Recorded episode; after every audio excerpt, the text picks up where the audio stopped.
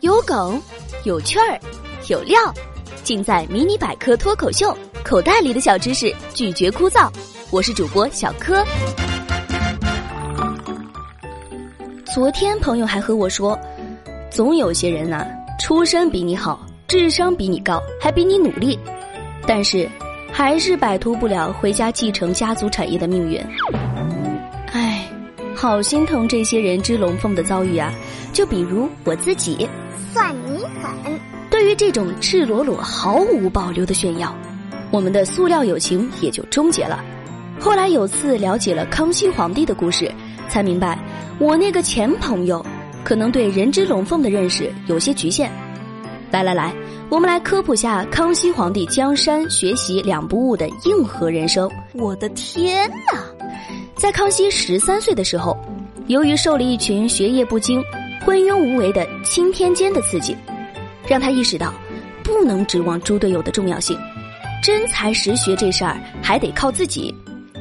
康熙是一个具有务实精神并且很自律的人，他亲自制定了需要学习的科目表，选择了数学、几何、天文、物理、化学、地理、生物等一些具有实用价值的科目，并邀请了法国传教士徐日升、安多、张成、洪若汉等人作为他的老师。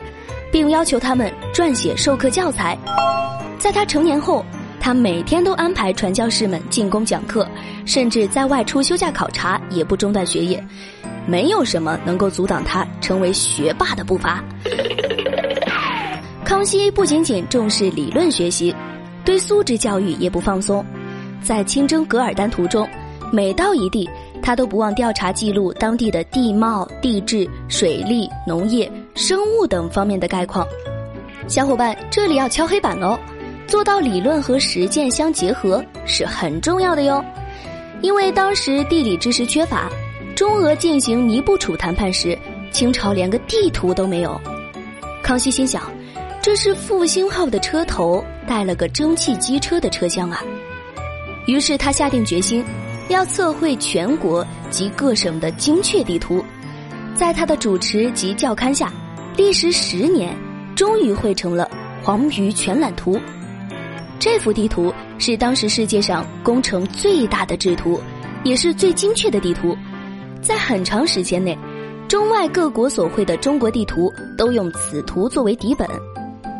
康熙不但自己精通算学，也非常注重帮助学渣摆脱半文盲的境地。一七一三年，康熙在畅春园蒙养院设立算学馆。培养八旗世家子弟三十多人学习算法，命人编撰了《数理经运》，这是一部介绍西方数学知识的百科全书，也是我国文化科技宝库中的重要财富。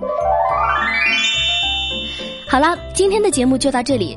邻居小朋友有天特别早起床，把他妈妈从睡梦中惊醒。妈妈问：“怎么醒这么早啊？”